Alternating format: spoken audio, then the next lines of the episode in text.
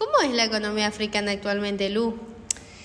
Los países asiáticos realizan muchas inversiones en el continente africano, porque este tiene una innumerable cantidad de recursos naturales. En este gran continente hay dos tipos de economía, una precapitalista de subsistencia y otra capitalista que se destina al mercado externo. ¿En qué recursos naturales se destaca África, Lucien? Eh, África se destaca en sus extensos yacimientos de petróleo y gas, minas de diamante y oro, y depósitos de otros minerales como de bauxita, magnesio, níquel, cobalto, litio, titanio y coltán. También cuenta con, también cuenta con dos acuíferos, el Nubia y el Aviense, que son grandes extensiones de agua subterráneas bajo la superficie. Pero estos acuíferos no pueden abastecer a todo el continente, ya que es una región muy seca. La falta de agua afecta la calidad y cantidad de empleo en el sector agroalimentario, limita la producción y compromete la estabilidad de los ingresos. La agricultura tiene un papel muy importante en el apoyo al sustento, especialmente para las regiones más pobres, por lo que la falta de agua afecta a toda la economía de la agricultura. Los recursos ¿Y los recursos que tiene África generan conflictos, Luciel?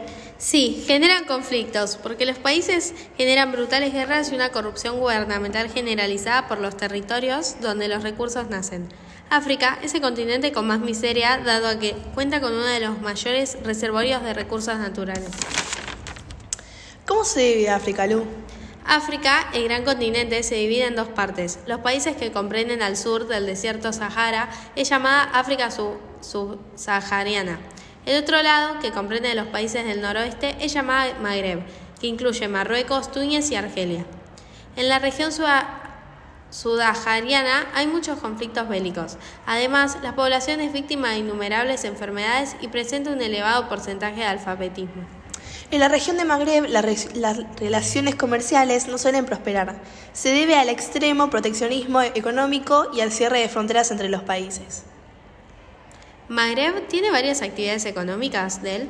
Sí, Magreb tiene varias actividades y son diferentes en todos los países. Por ejemplo, en Túnez posee muy pocos recursos naturales y el 10% de su población se encuentra desempleada. En Argelia se explotan hidrocarburos, sobre todo de la venta de petróleo. En cambio, Marruecos desarrolla el sector agrícola, también la industria automovilística y textil. Además, Marruecos se enfoca en la energía renovable, la solar y la eólica. ¿Cuál es la mayor importación de África, Valen? El petróleo y bebidas, dos grandes factores a la hora de exportar en África, los bienes más valiosos según los datos de la CIA, Agencia Central de la Inteligencia, los metales y sobre todo los metales preciosos son la principal riqueza del continente africano y lo que más exporta, además del petróleo, que se enfoca en Libia, Egipto, Chad, Vigencia y principalmente en Argelia, que también se caracteriza por exportar gas natural.